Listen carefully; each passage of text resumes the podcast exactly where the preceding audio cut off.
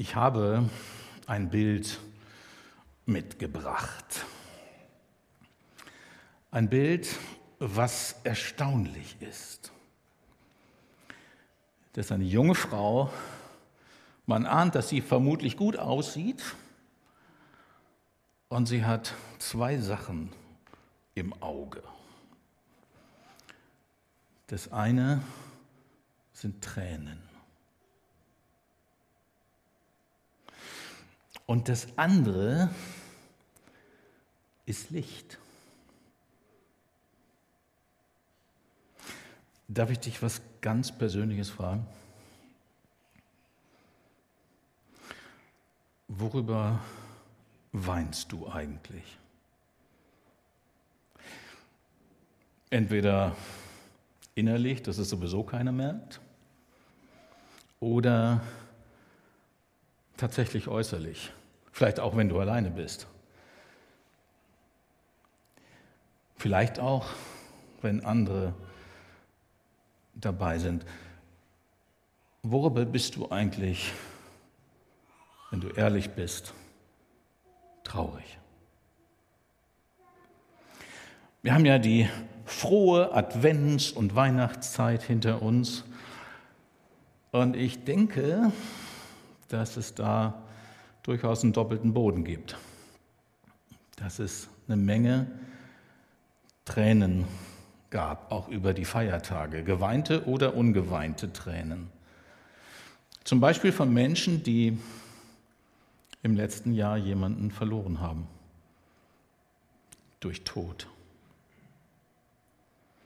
Vielleicht, weil du krank geworden bist und das war halt nicht nur so eine Grippe, sondern was Schlimmeres. Und du fragst dich, werde ich wieder gesund? Wo, wo finde ich die Kraft für das neue Jahr? Wo finde ich die Hoffnung, dass ich wieder leistungsfähig werde? Manchen ist vielleicht auch wirklich nicht nach Freude zumute, wenn man so die Inflation anguckt und die Energiepreise und die Krise, in der wir stehen, dass man auf einmal merkt, ups, das, wo ich mir immer wieder mal eine Freude gemacht habe, so die Extras, die man sich so leisten kann, die kann ich mir nicht mehr leisten. Oder nur noch ganz selten. Ich glaube, es gibt in unserem Land eine Traurigkeit darüber, dass wir nicht mehr so fröhlich konsumieren können, wie wir das gewohnt sind. Und manche haben den Jahreswechsel und die Feiertage vielleicht auch noch ganz anders in Traurigkeit erlebt. Hier in unserer Stadt Bremen sind ja Tausende von Flüchtlingen aus der Ukraine. Können wir uns überhaupt vorstellen, was das bedeutet, dass man Weihnachten feiert in einem fremden Land, irgendwo in einer Unterkunft, in der man Gott sei Dank untergekommen ist, können wir uns das überhaupt vorstellen, was es da für Leid und Not und Traurigkeit und Tränen gibt. Und können wir uns vorstellen, was unsere Schwestern und Brüder erleben in der Ukraine? Die dort, wie alle anderen Menschen, bedroht sind. Es gibt Gemeindehäuser in der Ukraine, die sind zerstört komplett. Und es gibt andere, die noch stehen und die versuchen zu helfen und zu tun, was sie können, damit sie irgendwie das Leid lindern mit Armenspeisung, mit Wärmestube, mit Gespräch, mit der, dem hilflosen Versuch, irgendwie Licht in diese Finsternis zu bringen. Also Blickrichtung Freude, das merken wir, das ist jetzt kein flaches Thema. Sondern wenn wir diese Themenfolie sehen, dann merken wir, dass das was zu tun hat mit der Ehrlichkeit über die Traurigkeit und dann mit der Blickrichtung. wohin wollen wir denn schauen, dass wir Freude gewinnen? Und an der Stelle möchte ich gerne nochmal mit uns beten. Herr Jesus Christus, wir danken dir, dass du hier bist, dass du uns durch und durch kennst, mit all unseren Traurigkeiten, mit all dem, wo uns gar nicht nach Freude ist. Und ich bitte dich, dass du uns hilfst, den Weg einzuschlagen, erneut einzuschlagen heute, dass wir die Blickrichtung Freude finden. Bitte dich, dass du uns hilfst zu weinen, wo wir weinen müssen und Hoffnung und Freude zu gewinnen, wo wir Hoffnung und Freude brauchen. Amen. Der erste Bibeltext, ich habe drei, steht in Philippa 4, 4 bis 7. Freut euch in dem Herrn alle Wege und abermals sage ich, freuet euch. Eure Güte lasst kund sein allen Menschen, der Herr ist nahe.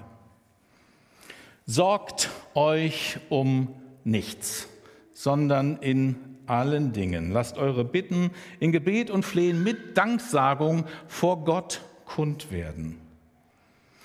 Und der Friede Gottes, der höher ist als unsere Vernunft, wird eure Herzen und Sinne in Christus Jesus bewahren. Die gelb markierten Worte sind die, über die ich sprechen möchte. Im Griechischen steht hier das Geheimnis des Zugangs zur Freude mit folgenden Worten. En to Kyrio. En Christo. In dem Herrn, in Christus Jesus. Also wenn wir Freude suchen, geht es nicht darum, dass wir jetzt irgendwie ein paar Tricks anwenden. Jetzt mal die, die sieben Wege, A3 Schritte zur Freude. Null.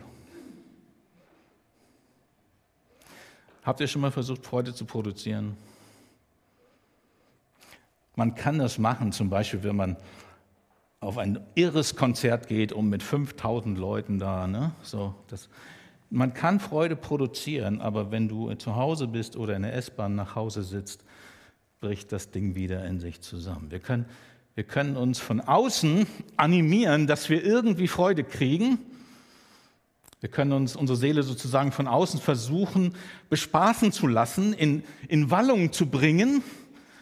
Aber das trägt nicht, das hilft nicht.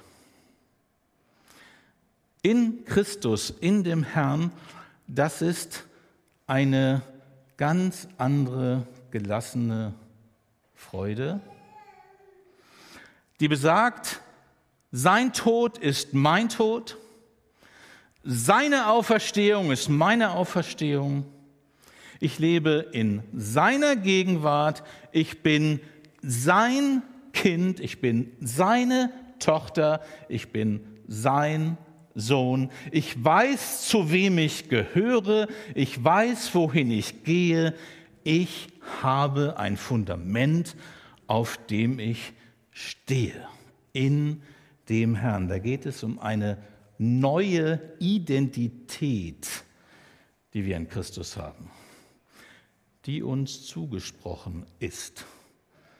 Als wir unser Leben Jesus Christus anvertraut haben, sind wir neu geworden. Ist jemand in Christus, so ist er eine neue Kreatur. Das Alte ist vergangen, Neues ist geworden. Wir hatten kürzlich einen Taufgottesdienst, wo wir unter anderem einen Iraner getauft haben, einen jungen Mann, der vorher Moslem war und der sich so gefreut hat am Tag seiner Taufe, der konnte das gar nicht zurückhalten, dass er nun zu Christus gehört und dass er nun diese Hoffnung in sich trägt, das war so schön zu sehen. Gemeinsam mit einer jungen Frau aus der Ukraine, die aus dem Bombenhagel geflohen ist und im Luftschutzbunker ihr Leben Jesus Christus anvertraut hat, zusammen mit ihren Eltern. Sie haben im Luftschutzbunker die Bibel gelesen und sind dort Christen geworden. Diese Wirklichkeit in Christus zu sein, die brauchen wir nicht machen, da brauchen wir uns nicht anstrengen, die müssen wir einfach neu akzeptieren und neu aufnehmen, in Christus sein. Da sagst du, ja, wie, wie kann ich mich denn darüber freuen? Ich weiß doch, dass noch lange nicht alles neu ist in mir. Es gibt so vieles, worüber ich mich in meinem Leben nicht freue, wo ich mich an mir nicht freue. Das ist ganz einfach. In Christus sein bedeutet, dass der heilige, liebende Vater im Himmel dich anschaut durch das Kreuz Jesu Christi. Und er sieht in dir die runderneuerte Petra und den erlösten Stephan. Und er sieht in dir, was du einmal sein wirst, wenn du ihn siehst. Das ist das Erste.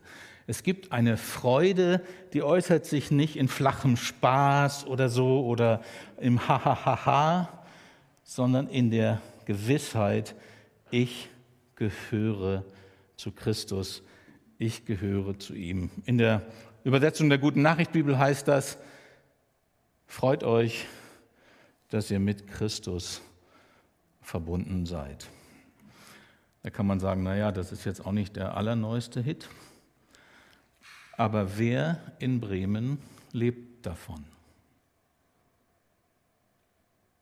In Christus zu sein. Wer von den 550.000 Bremern? Vielleicht dürfen wir ganz neu entdecken, dass wir in ihm sind, dass wir eine Grundlage haben, auf, dem wir, auf der wir stehen. Und dann heißt es in diesem Text als zweites, der Herr ist nahe. Hokyrios Engus. Der Herr ist nahe. Das ist der zweite Grund zur Freude. Was ist damit gemeint? Erstens,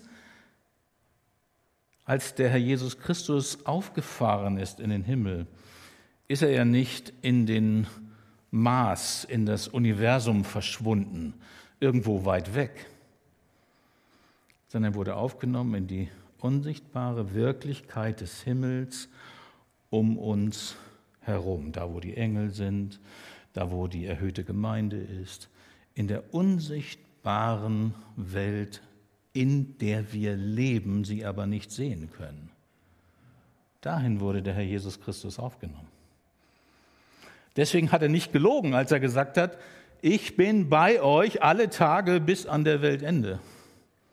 Wo zwei oder drei in meinem Namen versammelt sind, da bin ich mitten unter ihnen. Das ist nicht Theorie oder Fantasterei, sondern zum Beispiel so wie heute Morgen stehen wir unter der Zusage von Jesus, ich bin hier.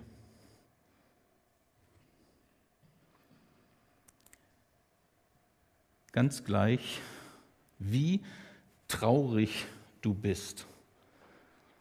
Ganz gleich, was dich bedrückt, worüber du dir Sorgen machst. Ganz gleich, was deine Situation ist. Der Herr ist nahe. Er ist dir ganz nahe.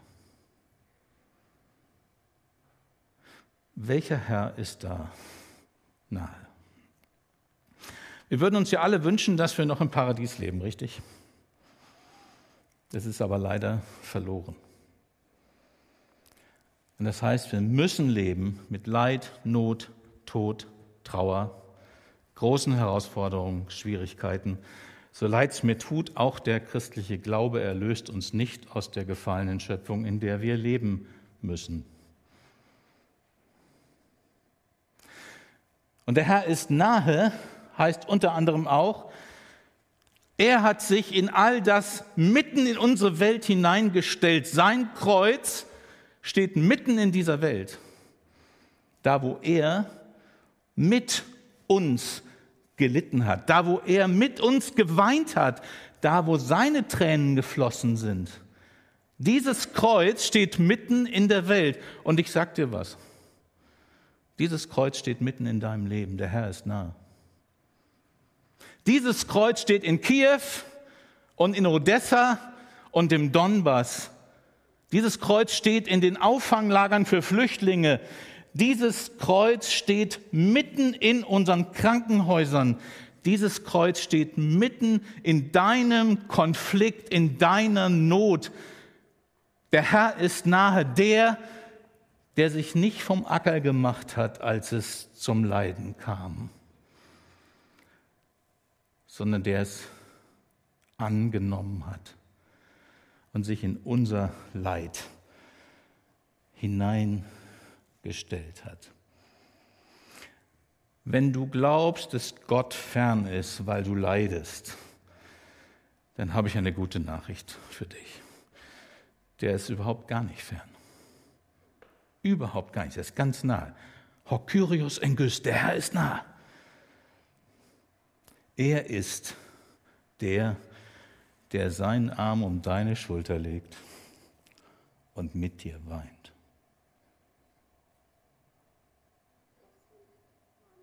Er versteht was von deiner Trauer.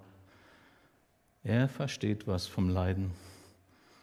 Er versteht was von Krankheit und von Verzichten müssen und von Not und von aussichtslosen Situationen. Der Herr ist dir nahe. Das ist das eine. Und das andere ist, der Herr ist nahe heißt, er kommt.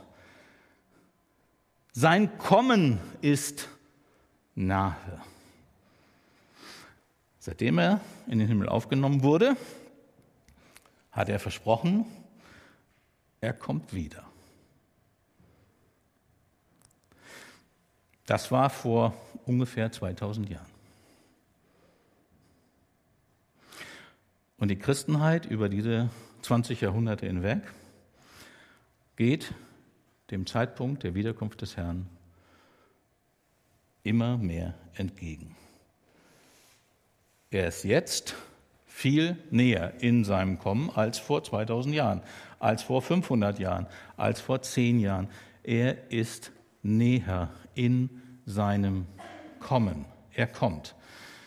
Und deshalb lesen wir den zweiten Bibeltext, der genau über dasselbe spricht in diesem Zusammenhang. In der Endzeitrede von Jesus, Lukas 21, Vers 28, einmal nach der Übersetzung der Lutherbibel und einmal nach der Übersetzung der Basisbibel. Wenn aber dieses anfängt zu geschehen, dann seht auf und erhebt eure Häupter, weil sich eure Erlösung naht. Deshalb, wenn sich dies alles zu erfüllen beginnt, dann seid zuversichtlich, mit festem Blick und erhobenem Haupt, denn eure Rettung steht kurz bevor. Himmel und Erde werden vergehen, aber meine Worte werden nicht vergehen, hat Jesus gesagt. Dahin, da drin steckt diese unglaubliche Aussage, die Erde wird vergehen. Und irgendwie haben wir uns angewohnt, angewöhnt, dass wir denken, wir leben auf einer ewigen Erde. Das geht immer so weiter. Nein, das sagt Jesus nicht. Es wird nicht immer so weitergehen. Und in der Bibel gibt es viele Hinweise in den Endzeitreden von Jesus, in der Offenbarung des Johannes und in vielen anderen Texten, dass es eine Entwicklung gibt in immer mehr Turbulenzen der Erdgeschichte, die nicht im totalen Chaos endet, sondern in der Wiederkunft des Herrn und in der Aufrichtung seiner Herrschaft. Und am Ende geht es dann um den neuen Himmel und die neue Erde. Wenn wir die Dinge, die ja in den letzten Jahrzehnten immer mehr globale Katastrophen sind, nicht lokale oder regionale, sondern globale Katastrophen wie Klimawandel, wie Starkwetterereignisse. Gerade in Australien gehen wieder ganze Landstriche komplett im Wasser unter, habt ihr gesehen. Und wir ahnen alle, dass wir auf dem Zeitstrahl der Geschichte dem Punkt der Wiederkunft Christi näher kommen. Und das ist für Jesus kein Grund, dass wir Panik kriegen, sondern was steht hier? Seht auf und erhebt eure Häupter oder seid zuversichtlich mit festem Blick und erhobenem Haupt. Je länger die endzeitlichen Entwicklungen der Weltgeschichte gehen werden, desto mehr wird sich Hoffnungslosigkeit verbreiten. Im Lukas-Evangelium in den Endzeitreden von Jesus heißt es, die Menschen werden vor Furcht vergehen und dann wird das Ende kommen. Die, die Jesus kennen, brauchen sich nicht in diesen Strudel mit hinunterziehen zu lassen. Es geht darum, dass wir unseren Blick fest auf Jesus richten, auf den wiederkommenden Christus. Das heißt nicht, dass wir die Welt vor die Hunde gehen lassen. Wer die Freude im Herrn kennt, wer weiß, wem er gehört, wer weiß, auf was die Geschichte zuläuft, der wird sich für die Erhaltung der Erde einsetzen. Der wird sich für die Verbesserung der Umstände einsetzen aber wird gleichzeitig wissen, diese Erde kommt zu einem Ende und wird deswegen nicht verzweifeln. Ich glaube, dass diese Botschaft in unserer Zeit, in den nächsten Jahren und Jahrzehnten immer wichtiger werden wird. Dass wir tatsächlich ernst nehmen, was Jesus zugesagt hat, dass er kommt und dass diese Welt nicht auf das totale Chaos zuläuft, sondern am Ende auf sein Gericht und die Wiederherstellung aller Dinge und die Neuschöpfung von Himmel und Erde. Es ist wichtig, wenn wir uns nach Freude fragen, dass wir das nicht aus dem Blick verlieren. Jesus kommt wieder und wir dürfen auf ihn, den Wiederkommenden, sehen. Wisst ihr, wenn wir nur auf die Nachrichtenlage sehen, wenn wir uns alle Fakten über den Klimawandel, über die Kriegssituation, über die Aufrüstung, wenn wir alle Fakten über die verschiedenen Entwicklungen wie Artensterben, wie Bevölkerungsexplosion weltweit, wenn wir einfach nur uns mit diesen Fakten füttern und füttern und füttern und füttern und füttern und nicht auf Jesus sehen, dann werden wir Christen vor Furcht vergehen wie alle anderen Menschen auch. Aber wir dürfen eine Grundmelodie der Vorfreude in unserem Herzen haben. Jesus kommt wieder. Er wird die Geschichte zu einem guten Ende führen. Und als drittes und letztes Hebräer 12, 1 und 2, wo es auch um dasselbe Thema geht, nämlich auf Jesus zu sehen. Wir sind also von einer großen Menge von Zeugen wie von einer Wolke umgeben. Darum lasst uns alle Last abwerfen, besonders die der Sünde, die wir uns so leicht, in die wir uns so leicht verstricken. Dann können wir mit Ausdauer in den Kampf ziehen, der vor uns liegt. Dabei wollen wir den Blick auf Jesus richten. Er ist uns im Glauben vorausgegangen und wird ihn auch zur Vollendung führen. Wir haben ja manchmal das Gefühl, also unsere Generation ist irgendwie die wichtigste. So was müssen wir nicht alles aushalten. Wir haben jetzt 70 Jahre Wohlstand hinter uns und jammern jetzt über Inflation und ach, wie furchtbar geht's uns. Wisst ihr, es gibt eine Wolke von Zeugen, die erhöhte Gemeinde des Herrn, die aus den Christen besteht, die in den letzten 2000 Jahren mit Jesus gelebt haben und dann gestorben sind und in die unsichtbare Wirklichkeit des Himmels aufgenommen wurden. Da sind Christen dabei, die wurden in Rom verfolgt und getötet, weil sie Christen waren. Da sind Christen dabei, die sind verbrannt, weil ihre Kirchen angezündet wurden. Da sind Menschen dabei, die haben die Pest erlebt im Mittelalter, wo ganze Landstriche hinweggerafft wurden und alle tot waren. Da sind Leute dabei, die haben den 30-jährigen Krieg erlebt, wo halb Europa gestorben ist an den Kriegshandlungen.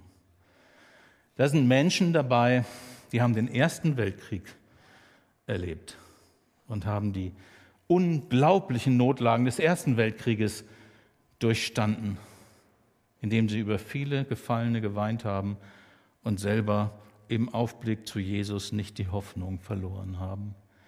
Das sind Menschen, die haben den Zweiten Weltkrieg erlebt, die durch größte Nöte hindurchgegangen sind. Ahnen wir etwas davon, dass wir zur Kenntnis nehmen dürfen, dass wir nicht die erste bewahrte Generation der Weltgeschichte sind. Dass wir gefährdet sind wie alle Generationen vor uns und dass es so wichtig ist, dass wir verstehen, dass es vor uns Generationen über Generationen über Generationen von Christen gegeben hat, die da durchgegangen sind und die nicht aufgegeben haben. Die im Aufblick zu Jesus die Freude behalten haben. In dieser Wolke der Zeugen steckt ein Bild drin, was man sich ungefähr so vorstellen kann, dass wir im Stadion noch auf dem Spielfeld unsere Leistung bringen als Sportler. Und die Wolke der Zeugen das Stadion füllt als Zuschauer und die Sportler anfeuert. Hey Leute, wir sind schon am Ziel. Wir haben es geschafft. Gebt nicht auf. Ihr kommt auch zum Ziel. Christus wird sich als der Halt eures Lebens erweisen. Bleibt dran, hofft weiter, glaubt weiter, liebt weiter, handelt weiter. Wir sind schon am Ziel. Wir können ihn schon sehen, wie er ist. Und ihr werdet ihn auch sehen, wie er ist. Blickt auf Jesus. Das ist ungefähr die Anfeuerung, die aus der unsichtbaren Wirklichkeit des Himmels um uns herum uns ermutigen will, nicht aufzugeben. Dabei wollen wir den Blick auf Jesus richten. Wenn wir jetzt nochmal das Bild sehen von dieser jungen Frau, die weint, dann sehen wir, dass sich in ihrem Auge Licht widerspiegelt. Wir können in unserer Trauer uns so festhaken in unseren traurigen Gefühlen, dass wir mit unseren Tränen nur noch das Problem sehen. Und dann werden wir mehr und mehr gefangen genommen von der Trauer, von der Traurigkeit. Und wir verlieren die Energie der Freude. Und deshalb ist das so eine Einladung zum Leben, so eine Einladung zur Freude, den Blick aufzurichten. Den Blick aufzurichten auf Jesus. Die Bibel aufzuschlagen. Sich das Licht seines Wortes von ihm bescheinen zu lassen. Zu beten. Wirklich zu ihm zu kommen und die Not ihm zu bringen. Gemeinsam auf die Bibel zu führen und gemeinsam zu beten, füreinander zu beten. Auf Jesus sehen geht gemeinsam am besten, weil wir uns dabei gegenseitig ermutigen können. Deswegen ist es höchste Zeit, all die Corona-Maskerade zur Seite zu legen und mit aller Kraft christliche Gemeinschaft zu suchen. Wer auf Jesus sieht, der bekommt diese Grundlagenfreude. Das ist nicht Happiness und Spaß, sondern es ist Licht in den Tränen unseres Auges. Und dann können wir sagen, ich habe Regenbogen in meinen Tränen, weil Gottes Licht sich darin bricht. Wir werden gleich ein Instrumentalstück hören. Ich möchte dich hier und euch an den Übertragungsorten einladen, in dieser Zeit des Instrumentalstücks euren Blick auf Jesus zu richten. Und ihm genau das zu bringen, was euch runterzieht, genau das, was euch traurig macht, genau das, wo er denkt, da gibt es doch gar keine Freude, bring es ihm. Blick auf Jesus. Und am Ende dieser Zeit möchte ich gerne mit uns beten und für uns beten. Und so haben wir jetzt eine Zeit, wo wir diesem Jesus, der hier ist, jetzt konkret begegnen können. Willst du deinen Blick jetzt auf Jesus richten?